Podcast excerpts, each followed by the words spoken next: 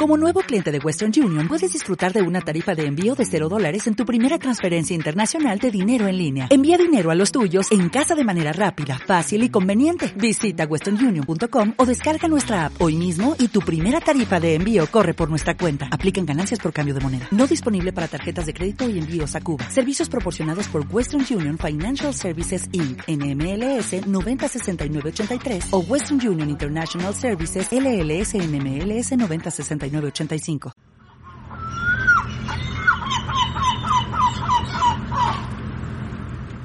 Pitancho, última marea.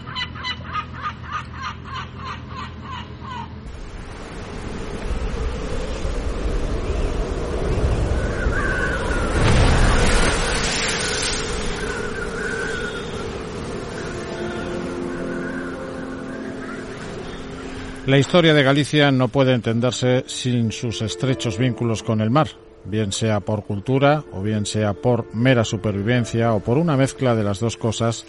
El mar forma parte del ADN de un pueblo que lleva décadas conviviendo con una inmensidad de agua que es sinónimo de vida, pero también de muerte. Acostumbrado a celebrar el regreso a puerto o a llorar el luto de los zarpazos con sabor a sal.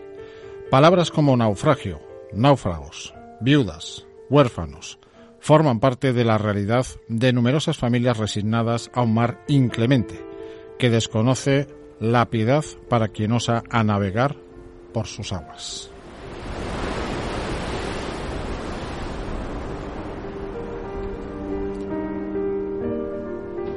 En el año 2000, el Gran Sol era uno de los caladeros habituales de los pesqueros gallegos, uno de los escenarios que más vidas se ha cobrado del mundo al oeste de las Islas Británicas. En aquel entonces no era extraordinario poner rumbo a esa zona del Atlántico Norte y pasar una marea de meses faenando por esas aguas.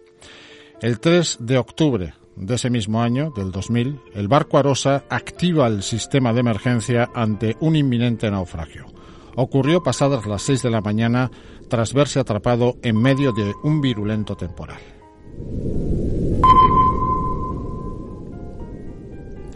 El barco trataba desesperadamente de llegar hasta Galway, Irlanda. No tuvo éxito. A bordo navegaban 12 marineros, entre ellos un joven de marín de 24 años llamado Ricardo Arias. El mal tiempo y una vía de agua inunda el interior de la rosa. Poco a poco se sumerge lentamente hacia el fondo. Solo sobrevive Ricardo. El resto fallecen en el naufragio. Ricardo es rescatado después de nadar hasta unas rocas y aguantar el frío y la fuerza del mar durante horas. Aquello, quienes entienden, aseguran que fue lo más parecido a un milagro.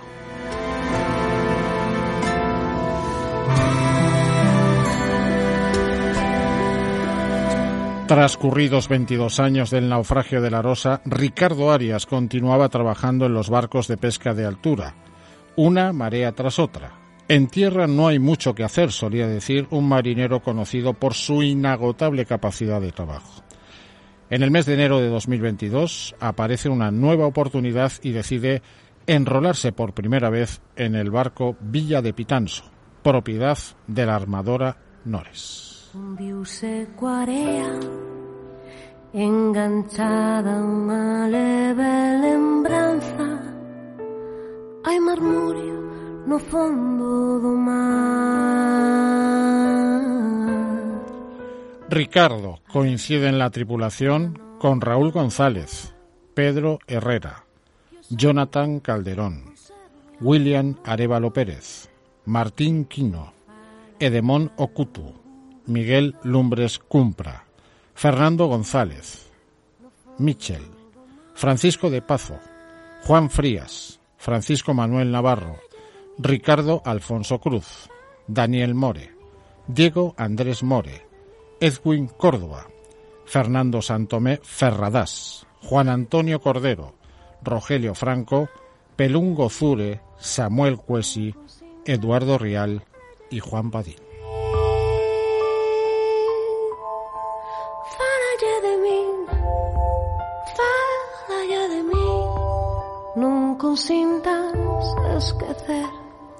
El Villa de Pitanso fue construido y votado en el año 2010. Se diseñó en el desaparecido astillero vigués MCIES.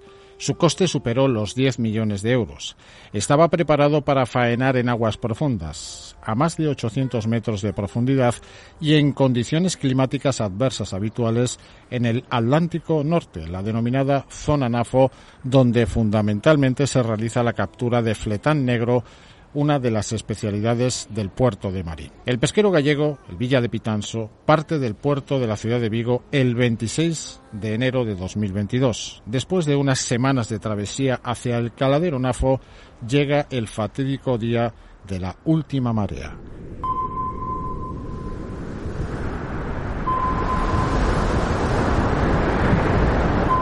El 15 de febrero no reinaba buen tiempo en la zona. El barco seguía faenando cuando las cosas se complican a 260 millas, 400 kilómetros de la isla de Terranova, en Canadá. Salvamento marítimo. Recibe dos avisos de las radiobalizas del Villa de Pitanso, un sistema que se activa de manera manual o al contactar con el agua. El buque, en cuestión de minutos, se lo traga el mar en un santiamén, sin contemplaciones. El naufragio se salda con 12 desaparecidos, nueve fallecidos y tres supervivientes. Juan Padín, el patrón del buque, los marineros Eduardo Rial y Samuel Cuesi son rescatados.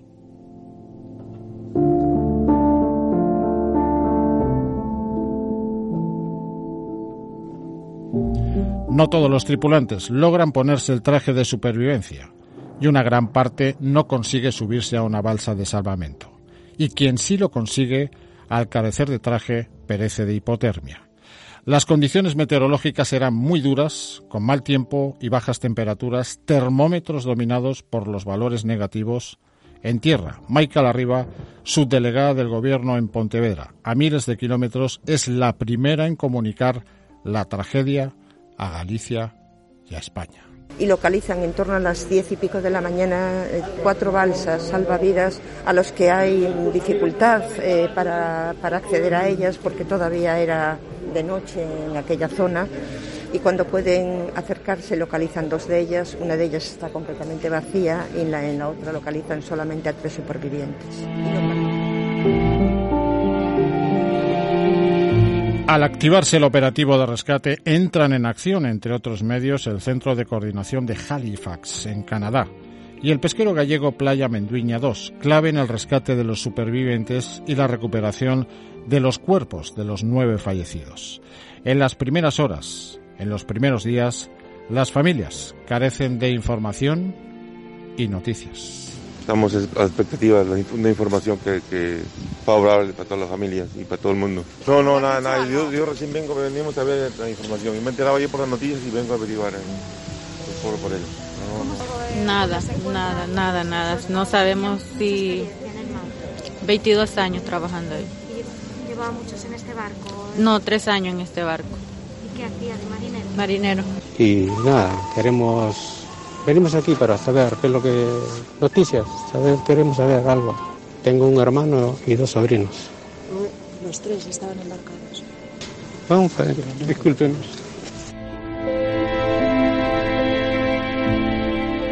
España declara tres días de luto oficial por el naufragio. Las banderas ondean en todas las instituciones a media asta. Mientras, las labores de rastreo no prosperan y el marinero marinense Ricardo Arias se encuentra entre la docena de desaparecidos, entre la lista de las personas a las que se busca durante tres días intensos sin obtener éxito.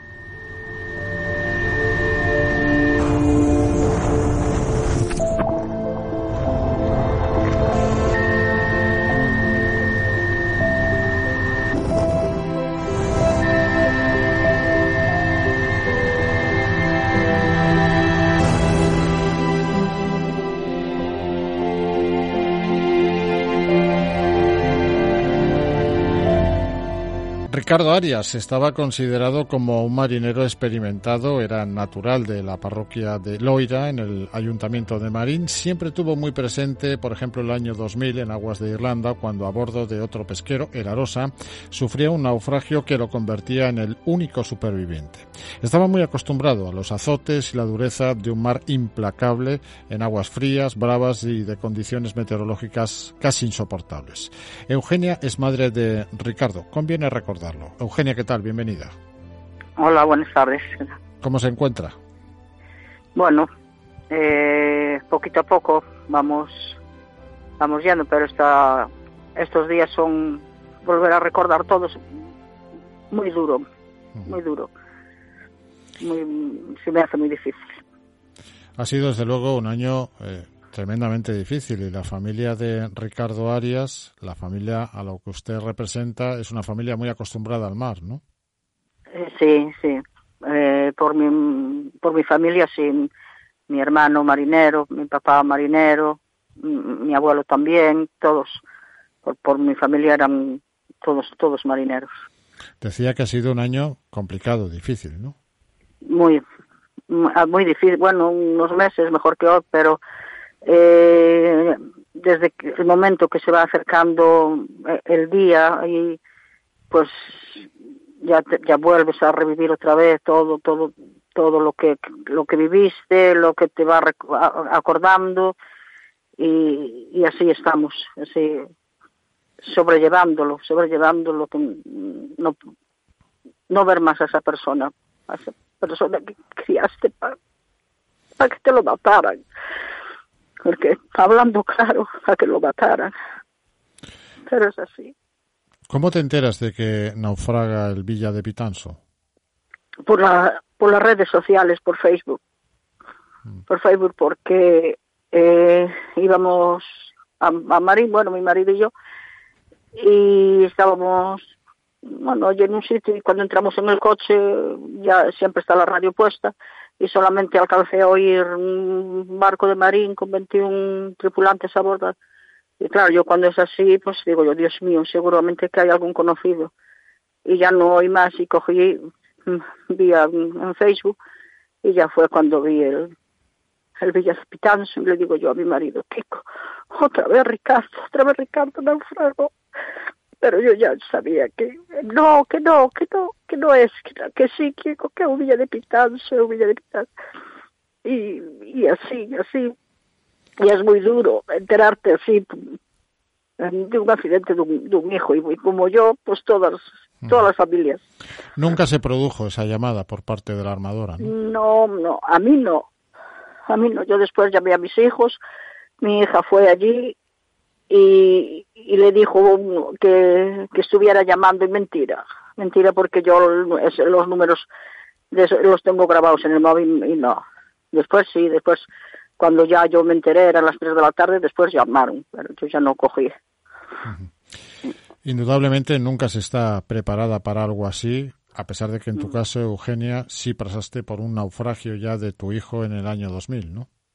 Sí, sí, pero no siempre siempre se vive con miedo, siempre asustada, siempre, a ver, con el corazón en un puño, de noche sobresaltada, cuando él estaba embarcado, eh, siempre sobresaltada y, no sé, cosas que, que, una madre, no sé, no sé, se intuye, y cosas que él hizo que, que, que nunca en su vida las, las hizo y, y, y unas mareas antes pues hizo cosas que digo yo, Dios mío parecía un que se aventaba a muerte.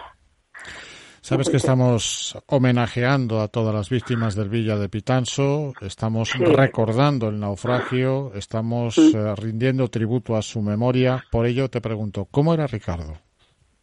Ricardo, a ver, era un niño, siempre fue, a ver, siempre fue un niño muy trasto, muy, muy extrovertido, él nunca estaba quieto, él siempre haciendo cosas, eh, tenía tres años y nadaba como como un, como un pescado igual, igual. Eh, le gustaba mucho ir a pescar, se iba con su padre con unas cañas artesanales que son cañas indias. Y bueno, era cariñoso, era un niño, a ver, como la, juventud que hay, pues sí, cuando estaba en tierra, pues era como, como los demás, le gusté, salía y muchas veces no venían dos días, pero era muy trabajador, muy buenísimo, todo el mundo lo quería bien, pero es así. ¿Qué le empujó subirse a los barcos de pesca de altura? ¿La familia? Eh, no, no, él, no, él, él siempre fue, ya con 19 años ya, ya embarcó en Canarias y siempre le gustaron los barcos grandes. Siempre ya anduviera en Canadá, ya anduviera también cuando fue la, la época del fletán. Él ya, ya anduviera también. Y, y le gustaba, y además le gustaba echar mareas largas. Tienes echado siete meses y así. Y él era, él, no le, decía yo, Filliño, cuando tuvo el accidente, vas a volver otra vez. A, sí, mamá, sí, yo y trabajó en tierra esto en tierra esto no es trabajo. Si, si fueran a la mar habían de saber lo que es trabajar. Esto, él le gustaba. Él le gustaba mucho ir al mar. Pero si había algo que le había marcado era el naufragio de Irlanda. Siempre lo tuvo muy mm. presente en cada marea en la que se enrolaba, ¿no? Eh, sí, siempre muy presente. además, y le decía a amigos que tiene, los marineros, y, y, el consejo que le daba, él le decía, vosotros cuando tengáis un naufragio, no queráis el, el chaleco salvavidas que nos deja nadar. Y le decía, ¿cómo? Que sí, que eso, eso os, prende. Él era así, él, a ver, muy atrevido, él no le tenía, él no le tenía miedo a nada, a nada, muy, siempre fue un, niño que no, no se le, a ver, cosas que se proponían las hacía porque no le tenía miedo a nada. ¿Se sube al Villa de Pitanso porque ya se había subido en otras ocasiones o era la primera vez que lo que se embarcaba en en, en, el, Villa de, en el Villa de Pitanso sí Mm. Él anduvo en, el, la misma armadora, eh, armadora pero en el, en el Juan Antonio, José Antonio, allá en Malvinas. ¿Y en algún momento él eh, confesó que quería dejar el mar? No, no, no. Solamente me, me decía, eh, en, el, en el verano cuando embarcó, no mamá, ahora voy a... Porque él recorrió muchos barcos, ¿eh? Mm, como no estuviera con Teo, que no, pues eh, como sabía que, o, o, claro, cuando si lo echaban también había, eh, a ver, los marineros saben cómo es, que unos aguantan mucho tiempo, otros no. Y cuando embarcó aquí dijo, mamá, ya hasta que me jubile, que total ya me, me quedan diez, nueve, nueve años o diez, y ya me jubilo y ya voy a aguantar aquí. Y aguantó. Llega el hundimiento del Villa de Pitanso y llega toda una odisea para, para la familia de Ricardo Arias y también em, comprueba cómo un gobierno eh, gestiona de una determinada manera. ¿Cómo lo habéis vivido? Bueno, a ver, eh, nos dio la vida ir a Bruselas, ¿eh? Y, y, a raíz de ahí fue cuando el gobierno de España se movió, que hasta allí que no era viable que no se que no se podía que no se podía igual no como si fuéramos tontos que no, no van barcos oceanográficos y y a las profundidades y más, y más profundidad que a lo mejor que está el Villa de Pitanso también pero son así Sí, pero el presidente había adquirido un compromiso personal con las familias. Eso por lo menos es lo que sucedió en esa recepción, obligada o accidentada recepción en el aeropuerto de Santiago, ¿no? Sí, bueno, yo no estaba. Yo ahí no, pero sí, mi hijo, mi hijo sé que, y además le dijo personalmente, eh, fue junto del presidente y le dijo que tenía que, ver eso, que como el, mi hijo, claro, en ese momento estaban, no sabían lo que decían y, dijo que eso, le dice mi hijo, eso fue un asesinato, ¿eh? Y, y, él, se dijo, le dijo que sí, que, que iba a estar muy, muy pendiente de todo eso, lo que hiciera falta. Y nada, ¿Y cree la familia de Ricardo Arias que se hará justicia en la investigación que ahora mm, lleva el peso el magistrado Ismael Moreno en la Audiencia Nacional? Ah, yo creo que sí. Yo creo que sí.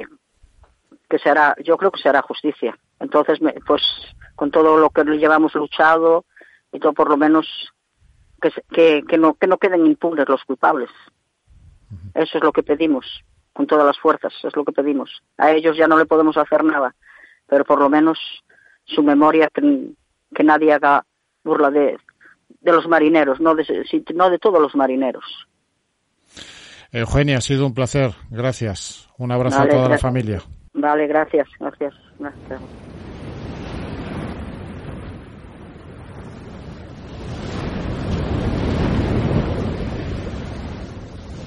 Transcurridos varios días, los cuerpos de los fallecidos y los supervivientes llegan a San Juan, en Terranova, con el objetivo de ser repatriados a España después de ser identificados. El 22 de febrero de 2022, un avión de las Fuerzas Armadas de España aterriza en el aeropuerto de La Bacoya, en Santiago de Compostela. A pie de pista se encuentra el presidente del Gobierno, Pedro Sánchez, y el presidente por aquel entonces de la Junta, Alberto Núñez Feijó. Sánchez se compromete con las familias a llegar hasta el final en la investigación de las causas del naufragio. Sin embargo, el Gobierno de España desatiende la petición de las familias de enviar medios a la zona del hundimiento. Incluso rechaza el ofrecimiento de Noruega de facilitar unos robots para utilizar en la zona donde se hundió el Villa de Pitanso. José Miñones, delegado del Gobierno en Galicia. Isto non é unha decisión que tome ni o delegado do Goberno ni que se tome políticamente. Unha decisión técnica que se lles eh, relatou de forma moi detallada e moi específica e moi directa as familias eh, para que coñeceran bueno, todas as alternativas posibles e unha vez eh, trasladado ese informe técnico que nos solicitaron tamén, bueno, pois lógicamente eh, non temos máis que aportar agora mesmo ao respecto. Eh, polo momento a investigación sigue o seu curso, vamos a ver o sulgado como eh, se a Audiencia Nacional ou a través do sulgado como desenvolve pois esa investigación e polo momento non hai ningún indicio que nos diga que temos que actuar ou facer unha, unha baixada ao barco. Ante esta negativa, las familias piden el amparo de la sociedad para defender sus reivindicaciones. Desesperados de tantas trabas por parte del Gobierno central para profundizar en la investigación, se dirigen a la Embajada de Canadá.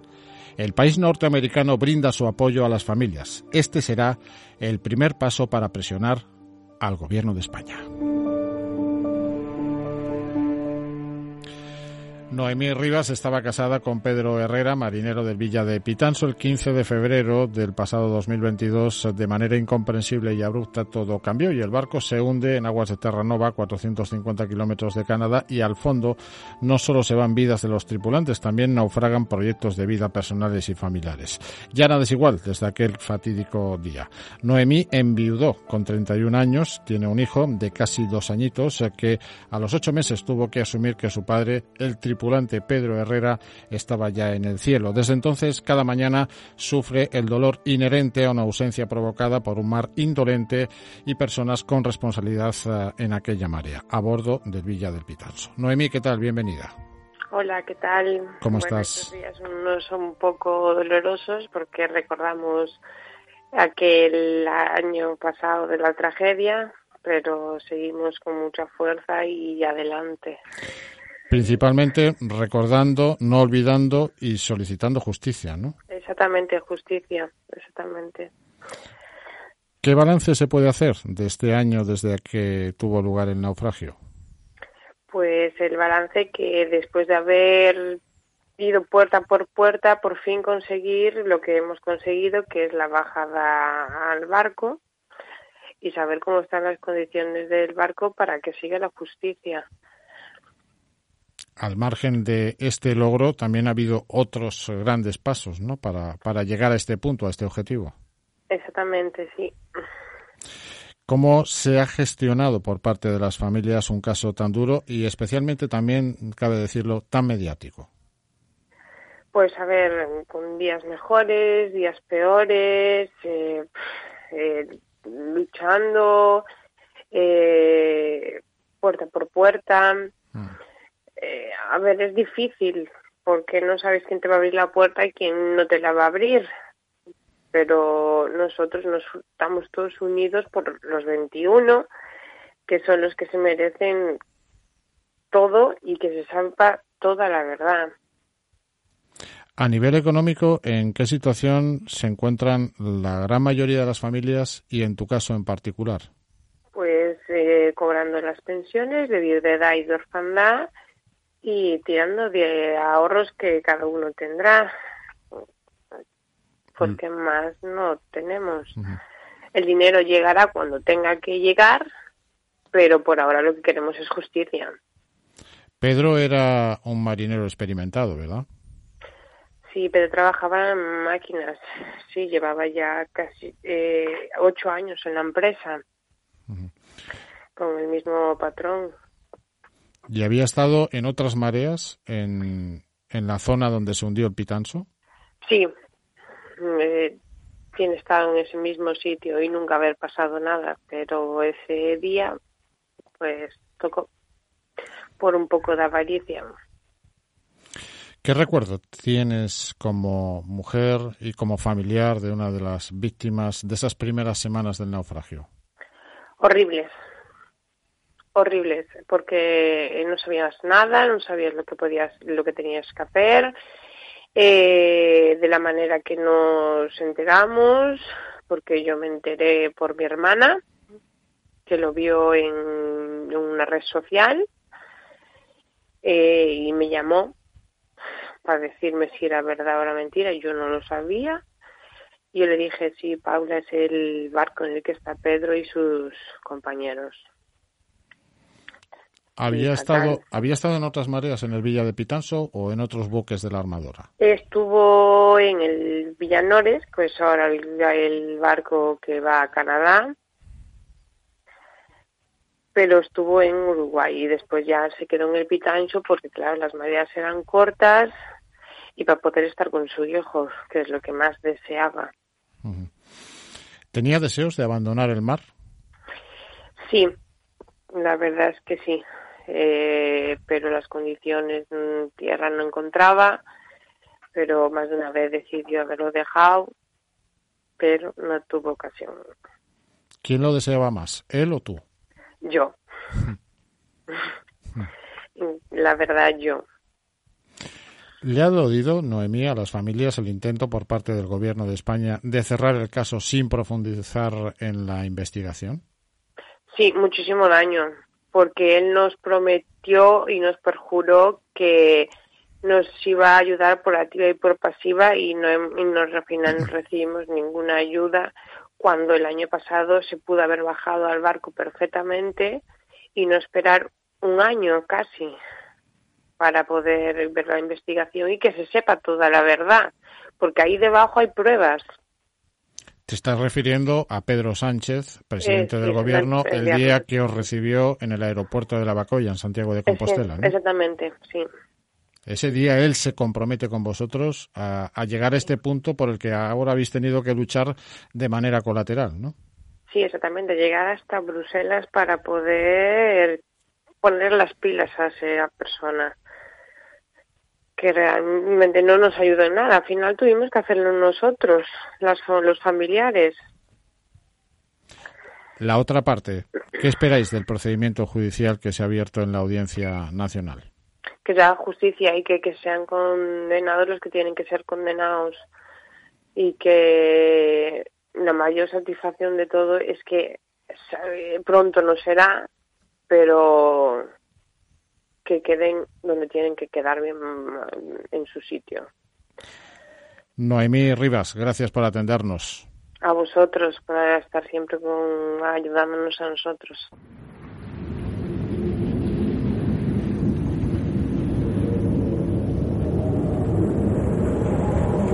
Comienzan a escucharse diversas teorías sobre las causas del naufragio. La armadora del Villa de Pitanso asegura que el hundimiento de la embarcación se debió a una parada del motor.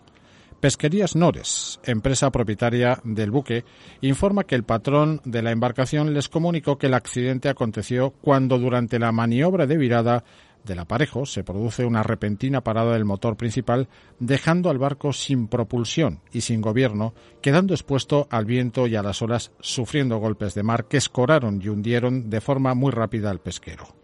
La versión de la empresa y el patrón no coincide con la ofrecida por el superviviente Samuel Cuesi, que apunta al patrón como principal responsable de uno de los accidentes marítimos más importantes de España. Según él, se habían cometido muchas negligencias profesionales por parte del máximo responsable del Villa de Pitanso, como no soltar el aparejo de pesca del arrastrero u ordenar que se pusieran los trajes de supervivencia en el momento en el que hubo problemas. Cuesi, vi morir a mis compañeros de hipotermia en la balsa salvavidas. Después de que murió Williams, poco tiempo que llegaron a, a ellos, estábamos los tres mirando este barco y de repente sonó el pito de, de, de, barco muy fuerte detrás de nosotros. De allí supe que al final no, no iba a morir, porque cuando murió William, yo que no llevaba el traje, ya acepté que yo iba a ser el siguiente. Samuel Cuesi y los otros dos supervivientes fueron rescatados conjuntamente con los cuerpos de los fallecidos por la tripulación de otro pesquero gallego, el Playa Menduiña 2, con base en el puerto de Cangas. Y si Marcus, Marcus el contramaestre Cirucuela, me dijo, te vamos a, vamos a subir a vosotros, a los que están vivos, antes y luego a los cadáveres. Y le dije, yo no puedo, porque yo no ya no tenía fuerza para, para subir. Y él decía, entonces te vamos a subir con la Zodiac. Pero al final, con ayuda de sus compañeros, lograron ayudarme a subir arriba. Y hoy quería darles muchísimas gracias.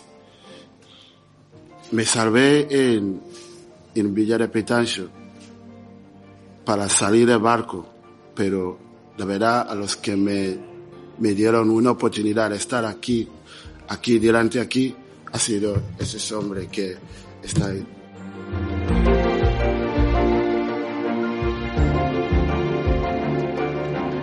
Mientras el gobierno de España seguía negándose a enviar medios a la zona del naufragio. Por su parte, el juzgado de Marín y la Audiencia Nacional no acaban de definir quién llevará el peso judicial.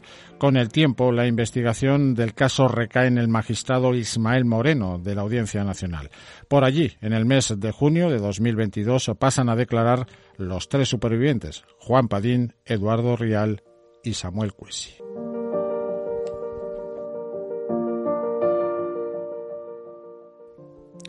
El oficio del mar en Galicia poco a poco también ha ido evolucionando, no solo tecnológica, sino socialmente. Los cambios en la composición de las tripulaciones se fueron abriéndose a la incorporación de un crisol de nacionalidades. Los tripulantes gallegos ya estaban habituados a compartir las mareas con marineros de países de África. Sin embargo, desde hace 15, 20 años la diversidad cultural y la pluralidad de acentos ha ido creciendo en los barcos de pesca con base en un puerto gallego. El Villa de Pitanso no era ajeno a esta realidad.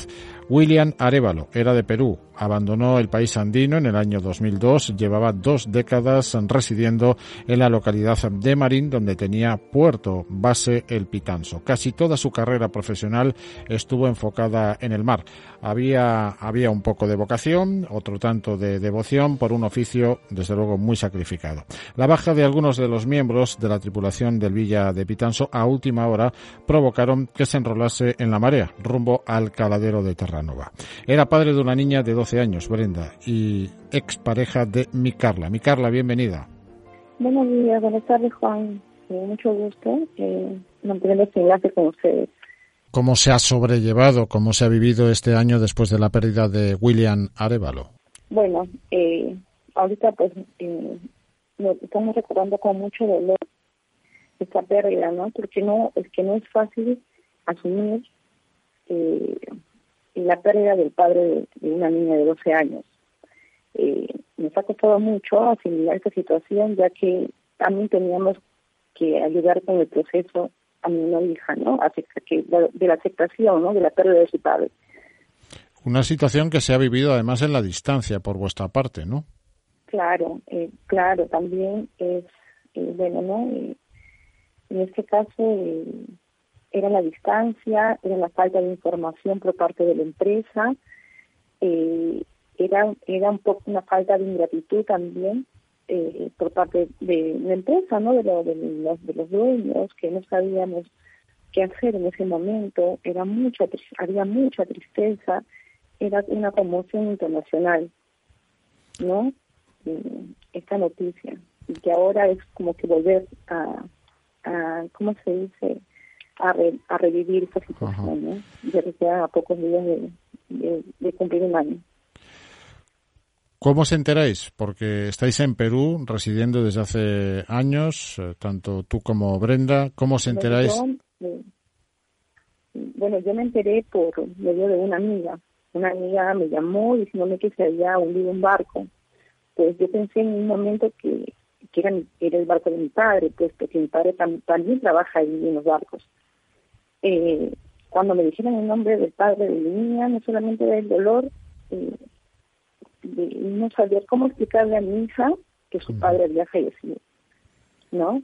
También eh, se sumaba a eso la falta de información, eh, la no había empatía por parte de los dueños, eh, todo eso y aún sumaba más ese dolor, ¿no? Eh, que no, no podíamos eh, hacer nada porque nos sentíamos atados de pies y de manos, ¿no? Porque era una distancia, pues, es cruzar un, otro continente, pues. o sea, no es, no es llegar así, y vas, agarras un carro y te vas, pues, ¿no? Hubo que hubo que realizar trámites, ¿no? Después de la pérdida hubo que realizar trámites, especialmente, sobre todo por Brenda, por la pequeña, ¿no? Claro, sí, efectivamente, ¿no? Tenemos que realizar trámites y, y bueno, y, también tengo, como le digo, tengo mis familiares allá que ellos me han apoyado un montón, ¿no? Para ver el tema de mi hija. El gobierno de España se comprometió a llevar a cabo una investigación sobre las causas del naufragio. ¿Cómo se ha visto esto también en la distancia? ¿Ha habido un comportamiento aceptable? ¿No? ¿Qué se pide por parte de una de las familias afectadas? Caso de Brenda como hija y caso de mi Carla como exmujer de William. Lo que tiene que acontecer, no solo judicial, sino también desde las instancias políticas que tienen responsabilidad en la investigación.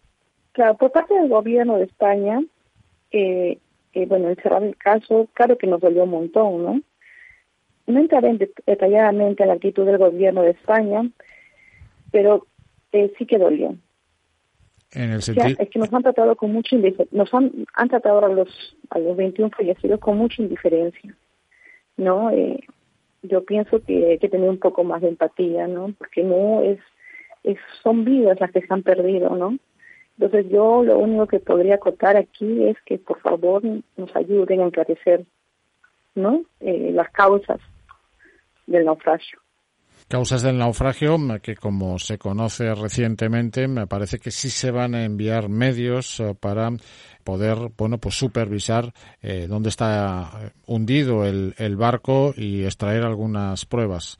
¿Qué aguardáis o qué aguardas tú como parte afectada de este accidente marítimo, uno de los accidentes marítimos más importantes de la historia de España? Eh, simplemente que se sepan las causas, del naufragio. Es lo único, ¿no? Y que así los, los, los 21 fallecidos puedan descansar en paz. Es conocido, es conocido que William eh, mantenía una relación muy estrecha con, con Brenda. ¿Cómo se ha gestionado este año esta ausencia tan importante para, para su hija? Bueno, con, con respecto a Brenda, eh, nosotros hemos mantenido, eh, eh, lo hemos mantenido con una psicóloga eh, durante cuatro meses. ¿no? Ella recién como que está asimilando la pérdida de su padre. Al principio fue muy doloroso porque ella tenía una relación de eh, muy estrecha con el papá, conversaba día de por medio, una vez a la semana, cada tres días, y ahora que ella fue, así, eh, fue pasando los días, los meses, eh, ella extrañaba a su padre bastante. Eh, ahora ella sabe que asimiló, se podría decir. O sea, sabe que su padre falleció, pero no lo deja de extrañar. Es una pérdida para él irreparable, es grande. Es una niña, está en dentro de la plena adolescencia y después para ella es algo muy fuerte, porque está en una edad muy difícil. ¿Algún recuerdo especial con respecto a este año? Claro. O sea, es el Día del Padre, Navidades. Las llamadas, para alentar a su hija. Es un padre, era un padre demasiadamente cariñoso, bien cumplido, responsable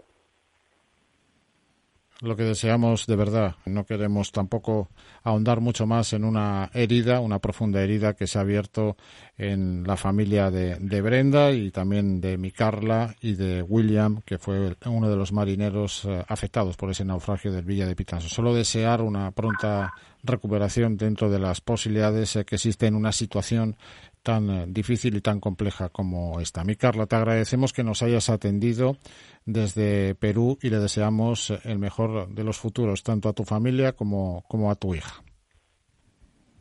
Muchas gracias. Muchas gracias, igualmente.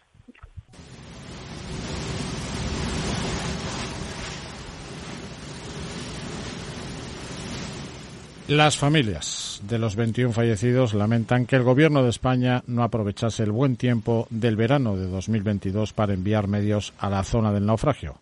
Ante esta negativa piden audiencia en San Pedro. El Papa Francisco accede a recibir a las familias en el mes de septiembre. En esa misma semana, una delegación se desplaza a Bruselas para participar en la Comisión de Peticiones de la Unión Europea con el objetivo de forzar al Gobierno español a que definitivamente envíe medios. Están contratando una empresa externa, exterior, para llevar a cabo una serie de operaciones para eh, este accidente y para tener muchísimos más datos en esa investigación. Han evaluado que los medios públicos que tenía a disposición no eran suficientes para llevar a cabo ese trabajo, esa operación y esta operación se produciría en primavera o verano del próximo año. Si bien el Gobierno de España sigue sosteniendo que aguardará el avance de las investigaciones técnicas para enviar medios o no a la zona del naufragio, tal y como reclaman las familias, el peso y la presión de la Unión Europea provocan que el Gobierno de Pedro Sánchez dé su brazo a torcer y a principios del mes de febrero de 2023 anuncie el inicio de los trámites para bajar al pecio el Ministerio de Fomento publicaba la licitación de los trabajos para localizar el pecio del Villa de Pitanso por un importe de 3 millones de euros. La noticia llega con alivio y satisfacción para las familias de los 21 fallecidos.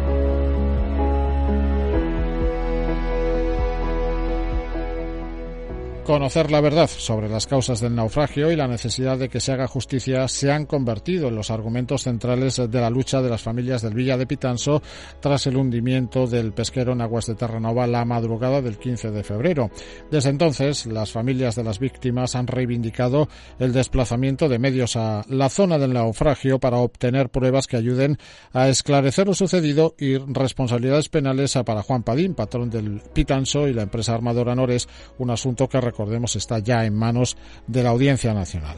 En cada uno de los pasos realizado por las 21 familias no ha faltado una voz representativa que relatase las intenciones, inquietudes y estado de ánimo de cada una de las familias afectadas. La comunicación ha sido clave en este caso para conseguir enderezar las peticiones que se le pretendían negar a las familias. María José de Pazo ha ejercido como portavoz de las familias durante todos estos meses a bordo del Villa de Pitanso iba su padre como jefe de máquinas. Es uno de los desaparecidos.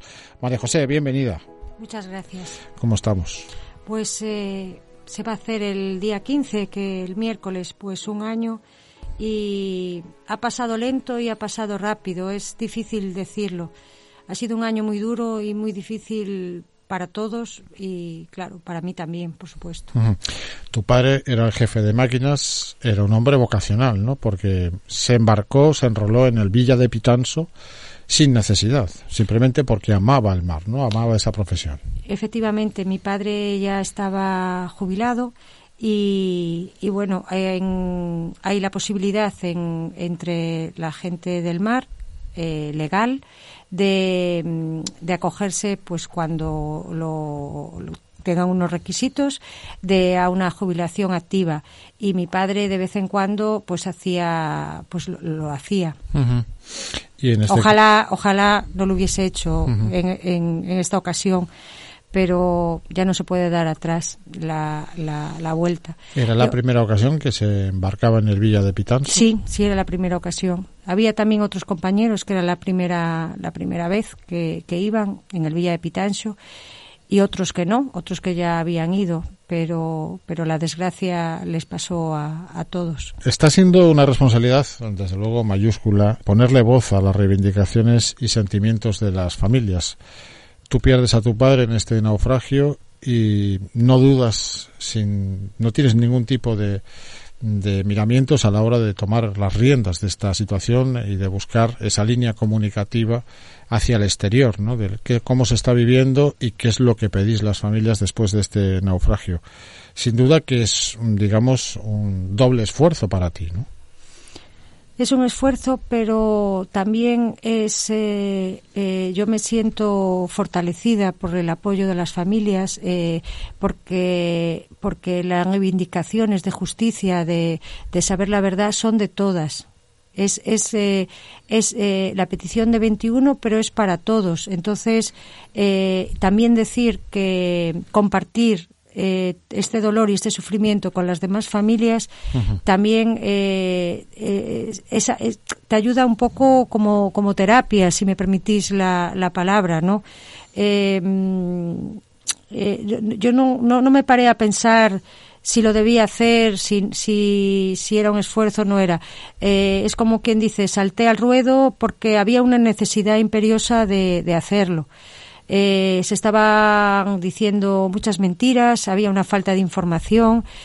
A ver, eh, las familias nos enteramos eh, que se había dejado de buscar los cuerpos de forma definitiva porque un familiar mío se lo dijo un amigo que lo había leído en un tweet de salvamento marítimo de Halifax y a nosotros, a las familias, nos decían que seguían buscándolos activamente. Es un ejemplo de la desinformación, de la frustración.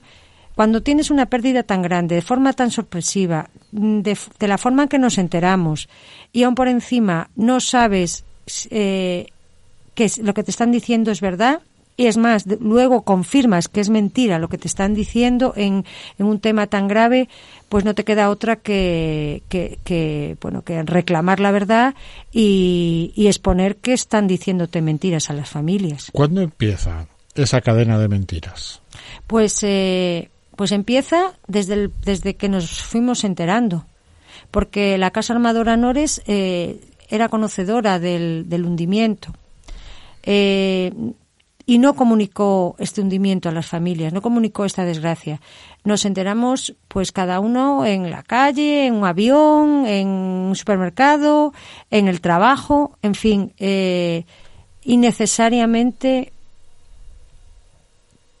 no sé cómo decirte, no es justo, no es decente no avisar a las familias cuando sucede esto. Y no lo hicieron. Esa ya fue la primera lo primero eh, de, los pasos eh, en falso que tuvimos que, ir andando, ¿no? Las familias. Eh, luego, la desinformación total. No olvidemos que había tres supervivientes. Dos supervivientes dijeron el nombre, que era Padín y Rial, su sobrino. Pero el tercer superviviente, si os acordáis y tiráis de meroteca, tardó tardó varios días en decir. Y eso fue una angustia para las familias. La Casa Armadora sabía perfectamente y se ha demostrado. La empresa Nore sabía que el tercer superviviente era Samuel Cuesi. Y a las familias que estaban agolpadas allí con desesperación, con angustia, todo el mundo deseaba que ese tercer superviviente fuera eh, su ser querido. Y lo sabían y no lo decían. Yo a día de hoy por muy retorcido que sea la mente de, cualquiera, no entiendo por qué dijeron eso.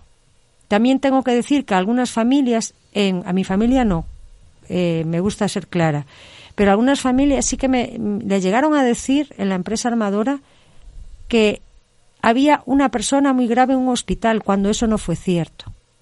Tampoco entiendo a día de hoy, y mira que le di vueltas también. Eh, ¿por qué se dice esa calumnia? Porque eh, es una crueldad decirle eso a una viuda, a una madre.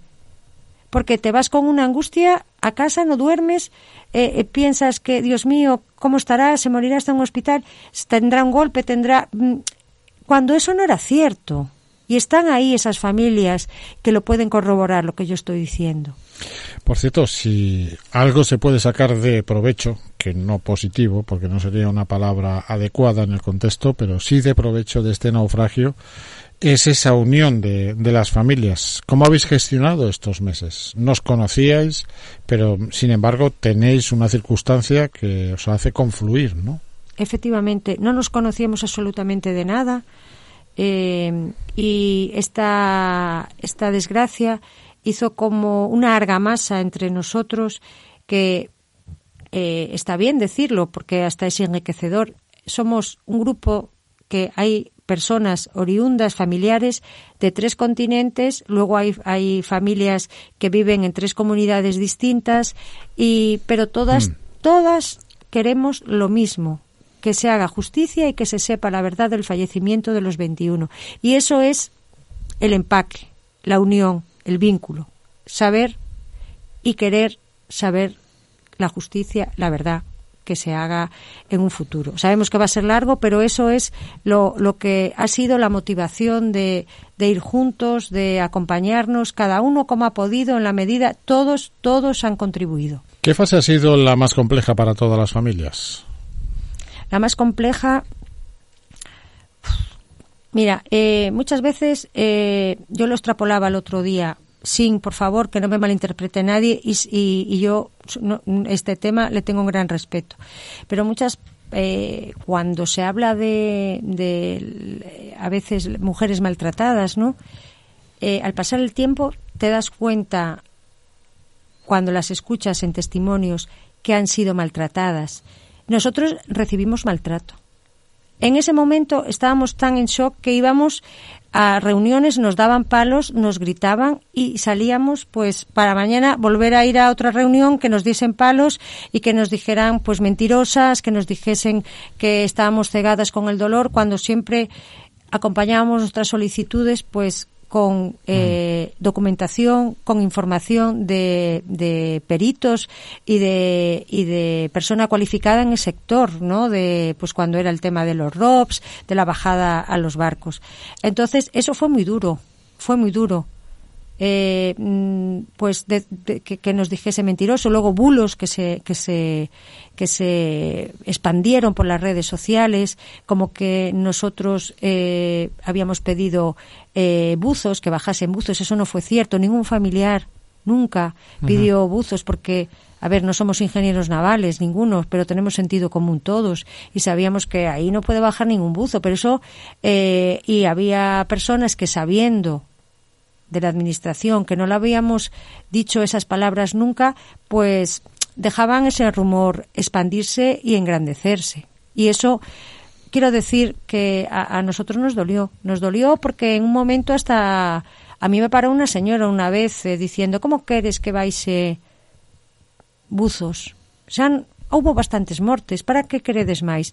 Y eso te duele, porque eso primero eh, no era no era así, y segundo, eh, que, que, ya bastante mal estás tú para que te digan esas palabras, ¿no?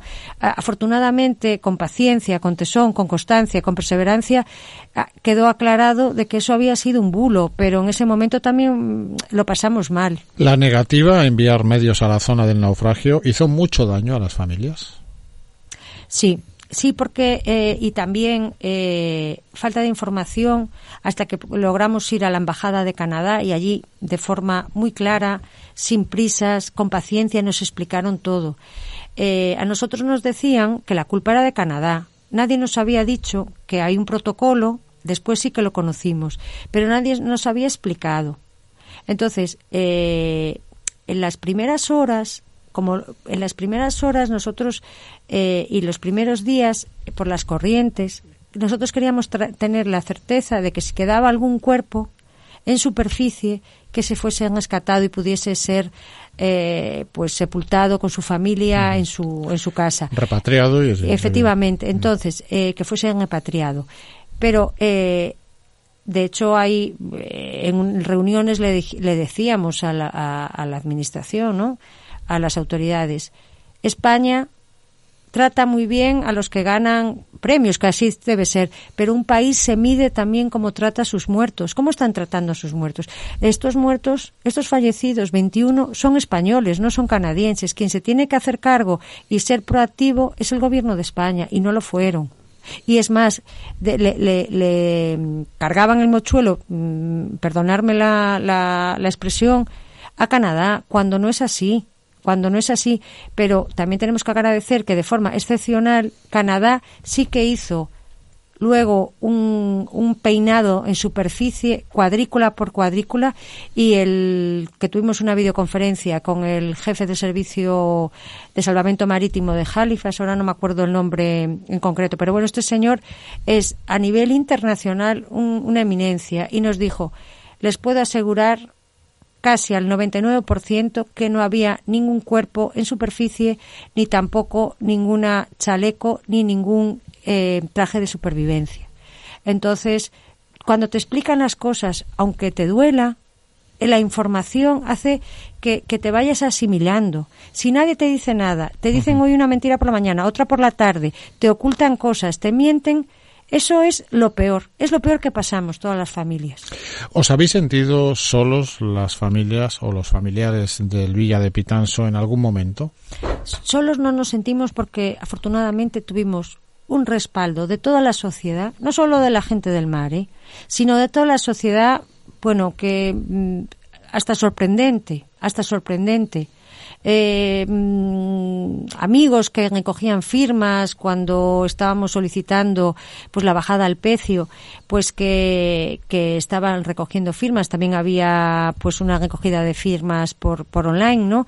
Pero que pues eh, recogían la, la, la, mesita que tenían puesta en, en varios puntos de varias ciudades y la gente les iba detrás, que lo dejaran, que seguro que querían seguir firmando y, y, y también que nunca quisimos, nunca hemos aceptado aceptado dinero, pero había gente que quería hacer donativos para que pudieran bajar al barco, ¿no? Y gente, pues, eh, pues a lo mejor una señora viuda, humilde, que quería dar, pues, 10 euros, que que, que, para una pensión pequeñita era un mundo. ¿eh? Pero quiero decir, todos esos detalles, eh, pues, eh, pues la verdad que te llegan al corazón. E, ese fue un toda la mucha ayuda que nos faltó del gobierno de España, pero pero la sociedad estuvo con nosotros siempre, siempre, pero aparte de forma clara. Habéis llegado hasta la Comisión de Peticiones de la Unión Europea, a la Embajada de Canadá en España, al Vaticano. ¿Eso ha supuesto un punto de inflexión en vuestras reivindicaciones? Sin duda, sí, sin duda. Eh, a ver, llegar al Santo Padre eh, no es fácil y, y, y ya lo sabíamos eh, hay personas en el grupo que son creyentes, otras no. Eh, tiene una vertiente, pues para los que eran creyentes muy importante, porque era dar consuelo, pues que te recibiese el Santo Padre. Pero al, cuando estuvimos allí a las 7 de la mañana en la Plaza de San Pedro y había, pero miles y miles de personas que habían venido de todas las partes del mundo para ver de lejos al Papa y nosotros, pues íbamos a tener una audiencia con él, pues aún todavía lo valoras más. Valoras más esa, eh, pues, ese, pues esa, no sé cómo decir, pues esa gracia o, o pues eh, esa empatía que mostró el Papa con las familias. Ya la había mostrado cuando nos había nombrado, cuando padeció eso. Yo era la primera vez que veía al Papa, era la primera vez que hablaba con él, pero puedo decir que yo, a mí me dio la impresión que tenía cercanía con la gente del mar nos dio esa impresión. Eh, y el mensaje que envían las familias al gobierno de España de que son atendidas por otras instituciones, ¿no? Claro, sí, eh, también. eso, eso pesó. Claro, pero también yo, yo pienso que el punto, eh, o sea, sin desmerecer y dándole importancia tan, tan grande que tiene esa audiencia con el Santo Padre, el punto de inflexión para mí y para todas las familias es la Unión Europea eh, ahí la votación primero por unanimidad para que se tratase este tema por la vía de urgencia. Y después que nuestra petición fuese atendida por unanimidad que incluso la comisaria de seguridad marítima a nivel europeo con todo su equipo que bajó, nos ovacionó, nos, nos dijo que teníamos toda la razón, que había un ordenamiento que nos amparaba. O sea, eh, la, la, presidenta de, porque previamente a esa votación habíamos, habíamos ido a, allí, la presidenta de, de la Comisión de Peticiones eh, lo tuvo claro y dijo, adelante, porque, porque es de justicia. Y entonces, luego, sí que así fue y así se corroboró y así se confirmó, pero la comisaria de seguridad, de seguridad eh, marítima, la señora Fotini, fue la que requirió al Estado explicaciones para saber qué estaban haciendo. El hecho de que el gobierno ahora, después de todas estas presiones eh, y todos estos movimientos eh, que las familias han realizado para reivindicar eh, más justicia, que se conozca la verdad y más justicia en, el procedimiento de investigación. El hecho de que el gobierno licite el envío de medios ahora sí a la zona del naufragio, después de la presión de las familias y en parte también de la, de la sociedad, ¿puede cambiar mucho las cosas en la investigación judicial? Yo creo que sí. Y es más, eh, no puede seguir la investigación sin bajar al barco porque eh, es, es un, o sea, estamos en el 2023 ahora y si hay medios para eh, obtener indicios o algún tipo de prueba, no se tiene que descartar, se tiene que tener una investigación profunda y no no se puede descartar. Si fuera en el 1900 que no había robots, pues eh, pues habría que pues que conformarse. Pero estamos en el 2023 y, y es necesario pues utilizar los medios que el ordenamiento aparte que obliga, no es que nosotros lo pidamos, es que hay un ordenamiento.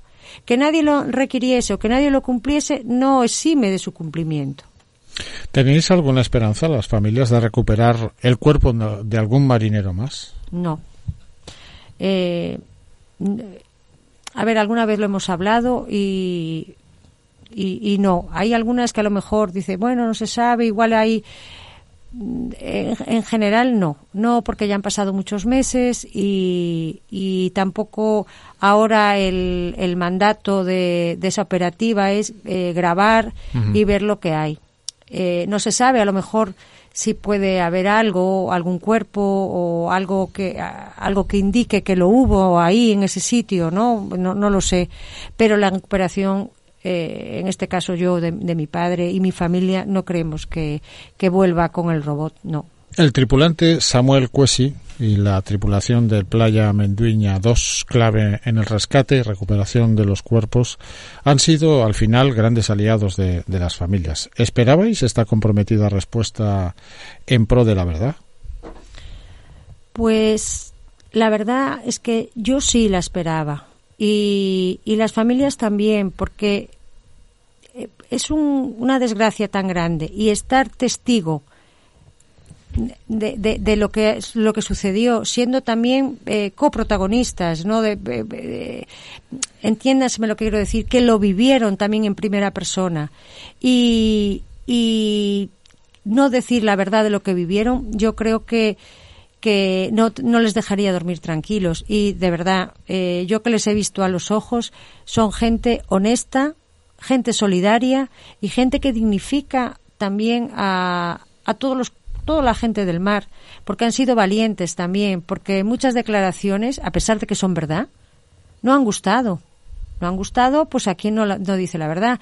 Pero sí, yo me esperaba que dijesen la verdad y, y todos lo dijeron. Todos los, los fueron, cooperaron de forma eh, muy, muy, muy, muy estrecha con todo lo que le pidió la Guardia Civil, eh, fueron a la Audiencia Nacional y hasta que, hasta que yo sé, seguro que a lo, mejor también fueron, fueron requeridos por más, más veces y yo no lo sé, pero es de, estamos muy agradecidos. Muy agradecidos primero porque rescataron a los tres supervivientes, segundo, rescataron a los cadáveres. Gracias a los tripulantes del Playa Menduiña, hoy hay familias que pueden ir a llevar unas flores a la sepultura de su, de su familiar y es gracias a ellos. Y eso no se olvida nunca, nunca, nunca. Después, también a la casa armadora del Playa Menduiña 2, cuando estábamos hablando antes, cuando pedíamos que se peinase la zona, y tardaban, que había una ventana de buen tiempo, que las familias llevábamos a la subdelegación del gobierno los partes meteorológicos para demostrar que había una ventana de buen tiempo, los únicos que acudieron a esa llamada fueron los buques pesqueros. Y los buques pesqueros son empresas y, y son, están para pescar, no son bu buques de salvamento marítimo. Bueno, fue el, el Playa Menduiña 2, fue uno de los que peinó Sí, sí, y fue y- otro portugués, ¿no? Sí, y también eh, mm, eh, hubo otro. Ahora no, no, no quiero meter la pata a decir el que no es, pero quiero decir que eso también es de agradecer ese, pues, eh, ese apoyo de, de esas casas armadoras. La casa armadora del Playa Menduiña 2 perdió días de pesca, pero les mandó peinar la zona a ver si encontraban algo, algo que pudiese pues ayudar y consolar a las familias. Y eso también es de agradecer a esa casa armadora.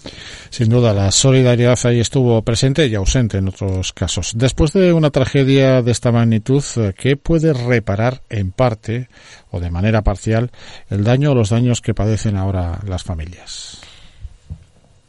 En parte eh, hay, o sea, totalmente como bien dices no se puede reparar porque nunca van a volver los 21. Pero mira, eh, lo primero es que se sepa la verdad, que se investigue en profundidad. Ahora estamos en el buen camino porque hay un juez instructor que está investigando y está llevando a cabo de, pues, diligencias de investigación, que es lo que pedíamos, tener un juzgado instructor. Entonces, eh, pues luego a- habrá un juicio y, ahí pues eh, a, ver qué, se dictamina, ¿no? ¿Qué, dice esa sentencia? Pero a, nosotros nos gustaría, eh, para reparar, a- e- en ese día 15 de febrero de 2022 hubo 21 fallecidos que no van a volver, pero luego esas 21 familias y todo lo que hay detrás, hay familias destrozadas, hay niños menores de edad. Entonces, todo, todo eso hay que tenerlo en cuenta. Y después, de cara a un futuro, que alguien estudie, que se saquen conclusiones para mejorar, que no vuelva a pasar, pero que haya otro tipo de protocolos, protocolos en seguridad y protocolos también para el trato a las familias de las víctimas, que no pasen lo que pasamos nosotros. Mira, cuando fue lo de Spaner, eh, que cuando te pasa una desgracia así, pues, pues buscas eh, cómo hicieron otras personas. Se cambió el protocolo. Y, ahora muchos que viajamos en aviones, pues hay unos protocolos que son gracias a esas personas que lucharon, que los que fallecieron no van a volver, pero nos beneficiamos toda la sociedad. Y seguro que hay más asociaciones, más grupos de personas que no conocemos que que lo que la lucha que tuvieron redunda en cada uno de nosotros. Y eso es lo que queremos que toda la gente del mar y que sea tratada que sea tratada con dignidad. Porque a mí es otra cosa que he vivido y yo no me esperaba vivir y no nos esperamos vivir. O sea España que casi es una isla. El, el, el, el país pesquero por, por, por, por eh, vamos, eh, que por antonomasia de toda Europa, incluso del mundo, porque no hay mar en todo el mundo, por muy recóndito que sea, que no haya un pesquero español.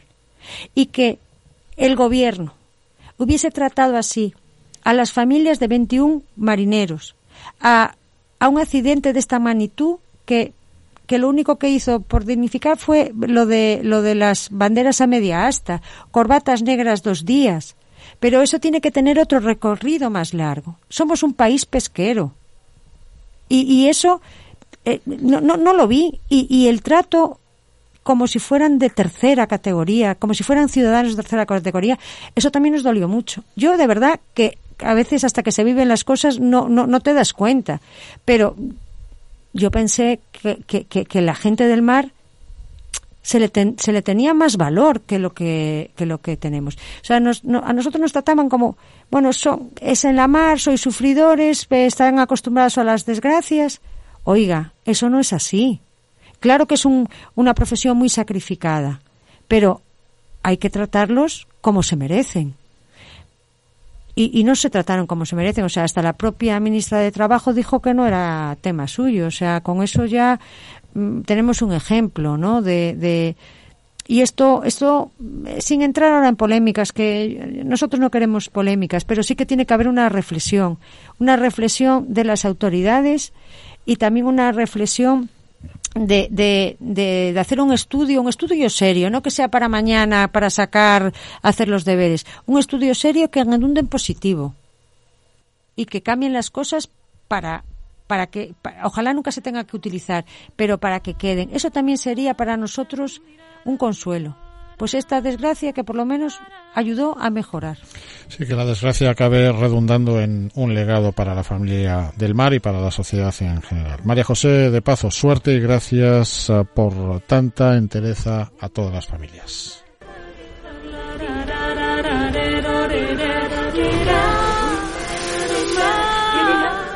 La última marea del Villa de Pitanso se saldó con 21 víctimas, de las que se lograron recuperar nueve cuerpos durante las horas posteriores al naufragio y 12 siguen desaparecidas. El barco se hundió a miles de metros de profundidad y con él numerosas incógnitas del por qué la vida se detuvo de manera tan abrupta y violenta la madrugada del 15 de febrero de 2022.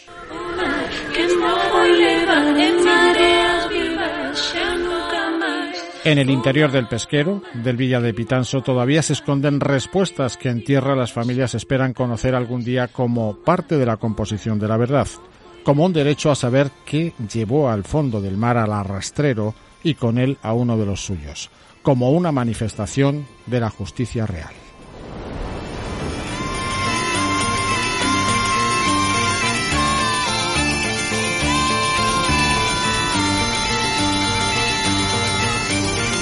La última marea del Villa de Pitanso tiene y debe dejar como legado una dramática experiencia que evite otras que vuelvan a teñir de luto a las familias del mar, que concedan la seguridad de que no habrá otro Villa de Pitanso, otro precedente.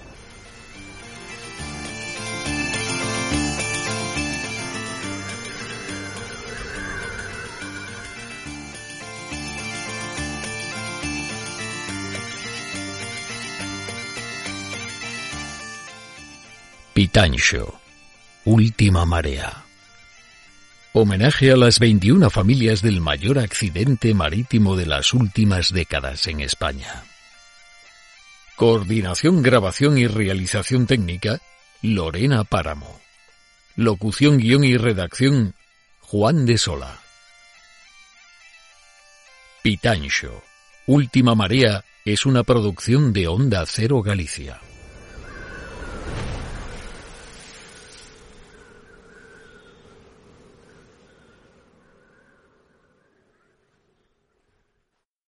O'Reilly Auto Parts puede ayudarte a encontrar un taller mecánico cerca de ti. Para más información, llama a tu tienda O'Reilly Auto Parts o visita oreillyauto.com. Oh,